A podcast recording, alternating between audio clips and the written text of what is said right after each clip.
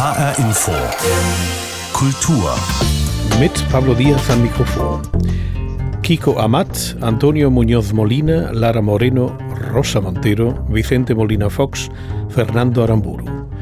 Die Liste spanischer Autorinnen und Autoren auf der Frankfurter Buchmesse war dieses Jahr unendlich lang.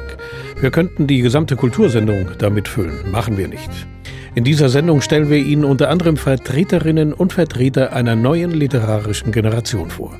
Sie sind die Zukunft der Literatur in Spanien, sagte der Schriftsteller Antonio Muñoz Molina bei der Präsentation des Gastlandes. Diese tiefgreifende Veränderung beginnt sich bereits in unserer Literatur abzuzeichnen, in die jetzt jene Stimmen einfließen, die von den Erfahrungen der Einwanderung erzählen.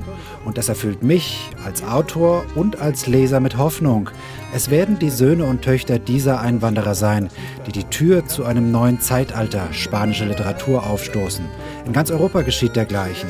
Und es ist immer noch die beste Medizin gegen die alten europäischen Gespenster des Nationalismus und der Fremdenfeindlichkeit. Del nacionalismo y la xenofobia. Er muss es wissen. Muñoz Molina gehörte zu jenen Schriftstellern, die vor mehr als 30 Jahren die spanische Literatur vertraten, als das Land 1991 zum ersten Mal Gastland der Frankfurter Buchmesse war. Die meisten Autorinnen und Autoren hatten damals die Franco-Diktatur noch erlebt, die durch den Terror und die vielen Toten provozierten Wehen der noch kurzen spanischen Demokratie mitgemacht und schließlich den Eintritt in die Europäische Gemeinschaft 1986 erlebt. Eines ist aber geblieben in diesen mehr als 30 Jahren. Das ist die Wahrnehmung von Spanien als eines der beliebtesten Urlaubsländer der Deutschen. Das hat sich seit dem ersten Gastlandauftritt 1991 nicht verändert. Der hessische Ministerpräsident Boris Rhein. Ich verbinde mit Spanien wahrscheinlich das, was alle Deutschen mit Spanien verbinden. Sonne, großartige Kulinarik, großartige Weine. Ich verbinde mit Spanien aber auch, und da kommen wir wieder zu dem Thema zurück, die Transition. Die Transition, die der Vater des Königs begleitet, eingeleitet und umgesetzt hat. Ein großartiger Weg gegangen, den Spanien gegangen ist. Ist kein einfacher Weg gegangen und wir sehen heute, wie sehr Spanien von diesem Weg äh, profitiert hat und insoweit äh, will ich das durchaus in diesem Zusammenhang erwähnt haben. Aber am Ende steht ein ganz Besonderes. Spanien ist ein groß, eine großartige Kulturnation in Europa. Das verbinde ich mit Spanien und äh, deswegen hat man, wenn heute das spanische Königspaar bei uns ist, eigentlich Lust, morgen nach Spanien zu fahren aber davor noch ein paar Tage Buchmesse zu genießen und dann vielleicht ein bisschen Wärme und ein bisschen Sonne und ein bisschen große Kulinarik und große Kultur. Man hat natürlich mit Barcelona die Olympiastadt 92, man hat Atletico Madrid. Also eigentlich muss man da hinfahren, wenn man hier auf der Buchmesse gewesen ist. Von den vielen Tausenden von Büchern und Geschichten, die man auf dieser wichtigen Frankfurter Buchmesse findet, möchte ich jetzt eine Autorin und ihr Werk vorstellen. Denn ihr Buch ist eine Liebeserklärung an die Bücherwelt der Antike. Papyrus ist der Titel dieses Buches. Geschrieben hat es Irene Vallejo. Die Geschichte, die erzählt wird, ist ein Streifzug durch die Antike. Allein in Spanien wurden mehr als 400.000 Exemplare dieses Buches verkauft, weltweit über eine Million, und das Buch selbst wurde in über 36 Sprachen übersetzt, ein absoluter Bestseller. Dabei sind die Umstände, unter denen es entstanden ist, sehr schwierig gewesen, erklärt Irene Vallejo im Gespräch. Mein Sohn kam mit massiven Gesundheitsproblemen zur Welt. Er musste monatelang in der Klinik bleiben. Wenn ich abends aus dem Krankenhaus kam und mein Mann mich ablöste, in dieser sehr schweren Zeit, wollte ich zumindest wenige Stunden am Tag das Glück aus dem Schreiben schöpfen, der Begegnung mit Worten und Gedanken Gedanken. Es war wie Therapie für mich. Ohne Bücher, ohne das schriftliche Festhalten der Gedanken, der Handlungen würde es die Menschheit, wie wir sie kennen, nicht geben, sagt Irene Vallejo. Und das wollte sie in diesem Buch deutlich machen. Wir Menschen sind Musikinstrumente aus Fleisch. Die Melodie, die wir spielen, das sind unsere Worte, unsere Sprache. Eh, Homer sagte, Sprache, das seien geflügelte Worte, die sich in der Luft verlieren. Irgendwann wollten Menschen diese Worte festschreiben, damit sie eine Spur hinterlassen. Irene Vallejo wurde 1979 in Zaragoza geboren, studierte dort und in Florenz klassische Philologie. Ihr Bestseller Papyrus ist ein Sachbuch, kein Roman. Es ist aber so facettenreich, so spannend und so kunstvoll geschrieben, dass man es eigentlich nicht aus der Hand legen möchte. Ohne die Entdeckung des Papyrus im dritten Jahrtausend vor Christus wären die vielen Geschichten der Antike nicht erhalten geblieben. Sie wären vergessen. Als Philologin hat Irene Vallejo viel mit alten Büchern und Schriften zu tun. Ihnen begegnet sie mit sehr viel Respekt. Wenn ich diese alten Bücher anschaue, bin ich tief bewegt, weil sie damals nicht für einfache Menschen wie mich gemacht wurden, sondern für Könige und Aristokraten, für privilegierte Personen. Das empfinde ich als einen großen Gewinn, dass diese Bücher nicht mehr Monarchen oder Adligen gehören, sondern allen in einer öffentlichen Universitätsbibliothek zugänglich sind. Papyrus ist, wie gesagt, eine Liebeserklärung an das Buch in der Antike. Das wird im spanischen Titel deutlich. Im Original heißt das Buch nämlich El Infinito en un Junco, also die Unendlichkeit in einem Schilfblatt. Es ist ein Plädoyer für das Lesen und das in einer Zeit, wo Bildschirme und Technik die Menschen überfluten und wo viele Pessimisten den Tod des Buches vorausgesagt haben. Irene Vallejos Buch hat allein in Spanien neun Literaturpreise gewonnen. Ich glaube, dass wir Geschichten erzählen, um unseren Erfahrungen im Leben einen Sinn zu geben. Wir suchen nach Fiktion, Erzählungen, nach Wissen. Wir Menschen haben das tiefe Bedürfnis, uns das Chaos dieser Welt zu erklären. Wir sind erzählende Geschöpfe, von Geschichten fasziniert. Papyrus von Irene Vallejo ist im Diogenes Verlag erschienen und kostet 28 Euro.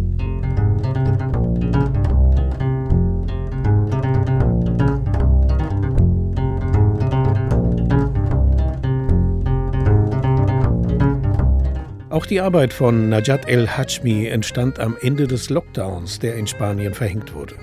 Es war eine Zeit, wo die Menschen monatelang zu Hause bleiben mussten und die Wohnung oder das Haus nur verlassen konnten, wenn sie einkaufen wollten oder um zur Arbeit zu fahren. Auch mit dem Hund durfte man Gasse gehen, mehr aber auch nicht. Ich wollte von Najat El-Hajmi wissen, wie sie diese Zeit des Lockdowns in Erinnerung hat. Ich habe es gut überstanden, weil wir in unserem Haus eine angenehme Umgebung hatten. Also wir litten nicht so sehr und es war gut für mich, Zeit zum Schreiben zu haben. Aber ab einem bestimmten Moment merkte ich, dass der Mangel an Aktivität und der Mangel an Bewegung sehr schlecht für die Kreativität waren. Ein Übermaß an Aktivität ist nicht gut zum Schaffen, aber der absolute Mangel an Bewegung erst recht nicht.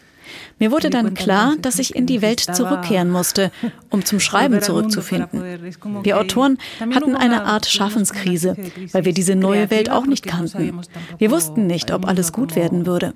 Zumindest habe ich es so erlebt. Ich fragte mich, warum schreibst du eigentlich einen Roman? Wenn Menschen da draußen sterben und man sich hier mit etwas beschäftigt, das nicht gut ist. Aber zum Glück sind wir da rausgekommen und das auch mit viel Lust zum Lesen. Das hat uns, die Schriftsteller in Spanien, überrascht. Die Verkaufszahlen der Bücher sind während der Pandemie in die Höhe geschossen. En España es que aumentaron los índices de lectura durante el confinamiento. Najat El-Hajmi gehört zu jener neuen Schriftstellerinnen-Generation, die dem spanischen Literaturbetrieb neuen Schwung bringen. Sie hat zahlreiche Essays und Romane veröffentlicht. Ihr neuestes Buch, das in Deutsch erschienen ist, hat den Titel Am Montag werden Sie uns lieben. Darin wird die Geschichte eines jungen Mädchens marokkanischer Herkunft erzählt, die in der Peripherie von Barcelona aufwächst. Inmitten der religiösen und kulturellen Zwänge ihres muslimisch geprägten Umfelds sehnt sie sich nach Freiheit. Sie lernt eine Freundin kennen, die all das verkörpert, nach was sie sich sehnt. Diese Zeit des Lockdowns erinnerte mich vor allem an die Mutter der einen Erzählerin, weil es eine alltägliche Situation für Frauen ist, die das Haus nicht verlassen können, weil sie eingesperrt sind und nur ausgehen, wenn sie einen Grund dazu haben, wenn sie zum Arzt müssen, wenn sie einkaufen gehen. Das ist die Realität, die viele Frauen heute auf der Welt erleben. Wir sprechen von Charakteren, die nicht einfach sie selbst sein können, weil das Umfeld, die Familie, die Eltern, die Religion, der Rassismus und so weiter diese Frauen so sehr konditionieren, dass sie sogar daran zweifeln, wer sie eigentlich sind. Najat El-Hajmi gibt einen intensiven Einblick in die Erfahrungen von jungen muslimischen Frauen, die aufgrund ihres Geschlechts und ihrer sozialen Herkunft nichts anderes kennen als Schweigen, Gewalt und Unterdrückung. Denn natürlich gibt es innerhalb eines kulturell-religiösen Erbes auch Variablen, sagen wir mal die Familie. Und deshalb wollte ich diese beiden Frauen mit unterschiedlichen Familien haben weil sie die Dinge anders betrachten. Aber natürlich ist das allgemeine Umfeld gegenüber Frauen von großer Unterdrückung geprägt. Denn wir sprechen von einer Religion, die wie alle monotheistischen Religionen eine eindeutig frauenfeindliche Botschaft hat claramente misógino. ¿no? Entonces, Selbst wenn man sehr aufgeschlossen ist, läuft Frau immer gegen eine Wand, die aus Normen mit religiöser Grundlage besteht. Najat el-Hajmi erzählt direkt, kraftvoll. Als Leserinnen und Leser kann man den Schmerz, die Wut und auch die Zerrissenheit ihrer Protagonistin nachvollziehen. Der Wunsch von ihrer Familie akzeptiert und geliebt zu werden, gleichzeitig aber auch ihren Willen frei umsetzen zu können. Ich denke, nicht nur in der katalanischen Gesellschaft, sondern in Europa im Allgemeinen beschäftigen wir uns nicht allzu sehr mit solchen Schicksalen. Wir glauben, dass sie in anderen Ländern vorkommen. Wir glauben, dass es eine Realität ist, die uns nicht betrifft. Ich vermisse allgemein eine entschlossene Strategie für die Gleichstellung muslimischer Frauen in Europa. Eine Strategie wäre erstens eine Analyse der realen Situation zu machen. Wie viele Mädchen und Frauen leben in so einem Kontext, der meistens islamisch geprägt ist? Und zweitens müsste man Maßnahmen zur Erziehung für eine Gleichberechtigung ergreifen. Denn nein, die Gleichstellungsbotschaft dringt nicht überall auf die gleiche Weise durch. Es gibt keine speziellen Programme für spezifische Probleme wie Zwangsverheiratungen. Es gibt Mädchen, die immer noch mit solchen Situationen konfrontiert sind. In Katalonien gibt es eine Einrichtung namens Stark sein und in Begleitung. Sie kümmert sich um Frauen, die der Zwangsheirat entkommen sind. Und tatsächlich hatten wir vor kurzem so einen Fall, wo zwei pakistanische Frauen getötet wurden, die nach Pakistan gelockt wurden und sich weigerten zu heiraten. Sie wurden getötet. Es ist etwas, das immer noch existiert.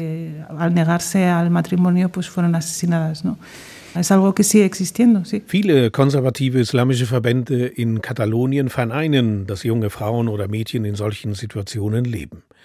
Von vielen Frauen erhält dagegen El Hajmi jedoch Zustimmung. Für sie ist es wichtig, das Gesetz des Schweigens zu brechen und dass öffentlich über diese Themen gesprochen werden. Sie wollen solche Geschichten veröffentlicht sehen, weil es ihre eigenen Geschichten sind, sagt Najat El-Hajmi. Ich weiß es, weil ich selbst aus einer sehr konservativen Familie komme.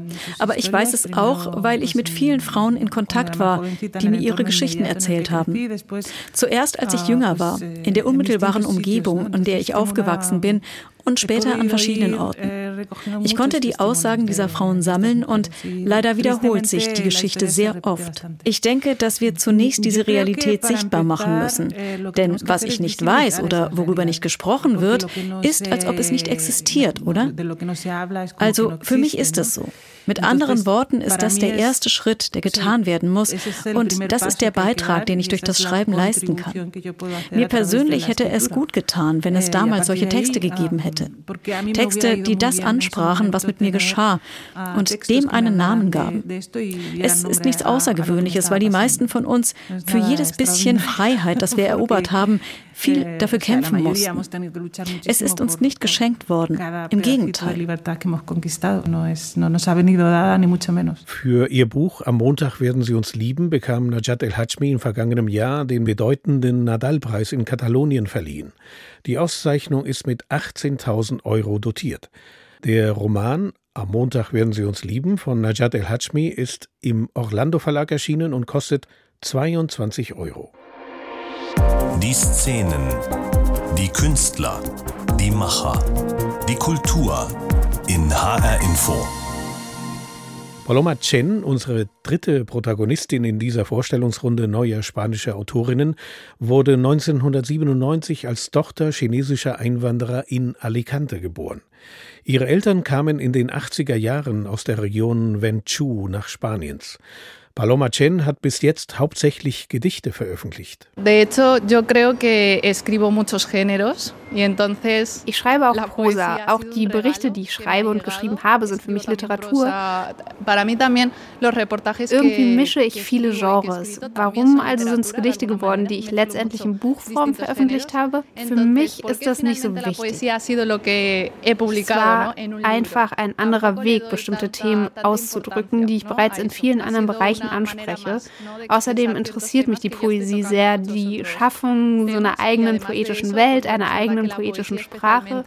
Me interesa mucho esa creación de un mundo propio, de un lenguaje propio. Ich kommuniziere mit meinen Eltern in verschiedenen Sprachen. Ich selbst spreche kein reines Chinesisch, ich spreche aber auch kein reines Spanisch. Und diese Mischung in einem Gedicht zu übertragen, das ist super schön und super interessant.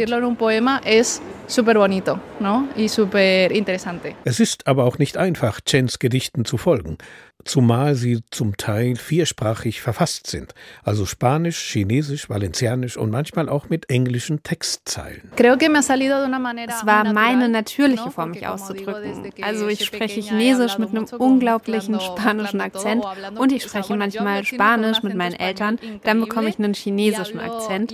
Also wenn meine Freunde mir zuhören, fragen sie, warum sprichst du so? Und für mich ist es wie meine natürliche Art, mit meinen Eltern zu kommunizieren. Es ist nicht so, dass ich das immer mache, aber speziell in meiner Gedichtsammlung, die meine erste Gedichtsammlung ist, gibt es am Ende, glaube ich, ein bisschen das Gefühl der Lost Translation, so ein Gefühl des Übersetzungsverlustes. Das ist die Stimmung, die ich von diesem poetischen Selbst versucht habe einzufangen. Ein bisschen diese Verwirrung oder diesen Identitätsverlust zu übertragen, beziehungsweise dieses Bewegen zwischen verschiedenen Welten. Also dieses Gefühl der Mischung, der Hybridität von etwas, das nicht rein ist, das mag ich total. Poesie, sagt Paloma Chen, müsse man nicht immer verstehen. Oft stünden Gedichte für sich da, vermittelten eine Stimmung, ein Bild. Für sie sei auch die Vermittlung der Themen wichtig, die sie in ihren Gedichten verarbeitet. Dazu gehört auch die Ausgrenzung, die die chinesischstämmigen Menschen in Spanien tagtäglich erfahren. Das ist eine Frage, die mir, seit ich in Spanien geboren wurde, mein ganzes Leben lang gestellt wurde, seit meiner Geburt, die ganze Zeit immer wieder. Natürlich gibt es plötzlich Leute, die beim Hören meiner Gedichte gesagt haben, ah, es stört dich sehr, wenn man dich fragt, woher du kommst. Es kommt aber auf den Kontext an, ob mich die Frage, woher ich komme, stört oder nicht. Ob du ein Interview mit mir machst, ob wir was trinken gehen oder ob du mich auf der Straße angehalten hast, um mich zu fragen, wo ich herkomme. Und ich antworte dann, was meinst du damit, wo ich herkomme? Wo ich wohne, wo ich her bin, wegen meiner Gesichtszüge, wo ich her bin, wegen meines Akzents. All das hat unterschiedliche Antworten. Normalerweise sage ich, dass ich aus der Stadt Utiel in Valencia bin und chinesischer Herkunft oder aus Valencia und aus einer chinesischen Familie bin. Normalerweise sage ich das, aber aber es ändert sich. So, du kannst die Antworten verändern. Es ändert sich eigentlich ständig. Paloma Chen arbeitet zurzeit an verschiedenen interkulturellen Projekten. Eines nennt sich Crecer en un Chino, auf Deutsch Aufwachsen bei einem Chinesen. Als ich Journalismus studierte, war ich sehr daran interessiert, all diese Geschichten über die chinesische Gemeinschaft, meine Familie und meine Herkunft zu vermitteln, die sich in Spanien abspielen, die sich in unserer Nachbarschaft abspielen und von denen niemand etwas weiß. Das heißt, ich habe die Medien und die Darstellung der chinesischen Gemeinschaft gesehen. Es ist schrecklich, es ist absolut schrecklich das letztendlich nichts mit meiner Realität zu tun hatte. Ich gebe auch zu, dass die Migration in Spanien offensichtlich nicht so alt ist wie in den Vereinigten Staaten, wie in Peru, wie sie in den Ländern Südostasiens sein kann. Das heißt, die Menschen verordnen die chinesische Gemeinschaft sofort als Ausländer. Natürlich gibt es diese Vorurteile. Natürlich können Chinesen aus kulturellen Gründen zurückhaltender sein als westliche Menschen. Das könnten wir vielleicht sagen, aber ich habe eine andere Einstellung dazu. Ich habe mein ganzes Leben damit verbracht, verbracht, meine Gemeinschaft, meine Kultur und meine Familie bekannt zu machen. Und die Belohnung war nie das, was ich erwartet hatte. Ich bin auch in einer sehr kleinen Stadt geboren und aufgewachsen, wo es immer sehr schwierig war, wo es wirklich, wirklich schwierig war, die chinesische Gemeinschaft zu vermenschlichen, damit die Leute aufhören, dich einzig und allein als die Chinesin zu identifizieren und wahrzunehmen. Also zeichne ich alle Geschichten der sogenannten Chinesen auf. Ich zeichne Geschichten besonders von jungen Leuten auf, weil es natürlich auch einen wichtigen Generationsunterschied und Kontext mit meinen Eltern gibt. Meine Eltern sind in China geboren, sind eingewandert und ich bin in Spanien geboren. Das ist anders. In diesem Projekt gibt es also genauso viele Menschen, die in Spanien geboren wurden, wie Menschen, die in China geboren wurden, aber relativ jung oder als Heranwachsende kamen und größtenteils kleine Läden oder Restaurants geführt haben. Ich wollte mich auf diese Generation konzentrieren, auf die Generation, die in Läden und Restaurants aufgewachsen ist. Ich interviewe junge Leute und wir reden über alles. Wir reden über Identität, Rassismus, die Sprache, mit der sie mit ihrer Familie kommunizieren. Wir haben über sehr intime Themen gesprochen, aber auch über sehr politische und sehr kollektive Themen, von denen ich dachte, dass sie nur mich ansprechen und die tatsächlich viele Menschen ansprechen. Sagt die spanische Autorin chinesischer Herkunft Paloma Chen. Für ihr erstes veröffentlichtes veröffentlichtes Gedichtband bekam sie im vergangenen Jahr den Preis Poesia Viva, auf Deutsch lebendige Poesie. Paloma Chen schreibt ihre Gedichte auf Spanisch und Valenciano, eine Variante des Katalanischen. Irene Vallejo schreibt auf Kastilisch oder Spanisch und Najat El Hajmi auf Katalanisch. Das sind die anderen offiziellen Amtssprachen, die jeweils in ihren Regionen in Spanien gesprochen werden. Das Miteinander der Sprachen sollte eigentlich als Bereicherung empfunden werden, ist aber nicht immer so, berichtet Milena Pieper. Es una lengua que adoro arrels, és la meva terra. Sie liebt Katalanisch, weil es ihre Wurzeln sind und ihre Heimat. Eu son galega de, de nacimiento. Sie ist Galizierin.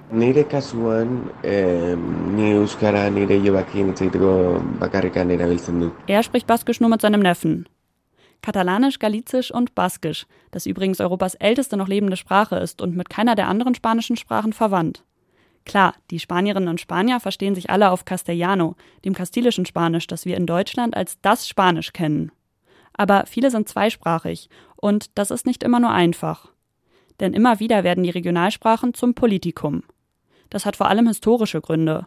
Während der Franco-Diktatur wurden sie unterdrückt. Unsere Sprache wurde verfolgt, unterdrückt, verboten. Und über 40 Jahre hinweg ist uns ein einheitliches und sehr zentralistisches Verständnis des spanischen Staates aufgezwungen worden. Das hat Spuren hinterlassen. Pera Almeida ist Direktor des Institutes Ramon Llull, einem katalanischen Kulturinstitut. Es hat sich zur Aufgabe gemacht, die katalanische Sprache und Kultur zu verbreiten. Nach dem Kastilischen ist Katalanisch die am meisten gesprochene spanische Sprache. Heute ist sie in Katalonien, auf den Balearen und in Valencia regionale Amtssprache. In Katalonien sprechen mehr als 80 Prozent der Menschen Katalanisch. Aber Pere Almeida ist das nicht genug.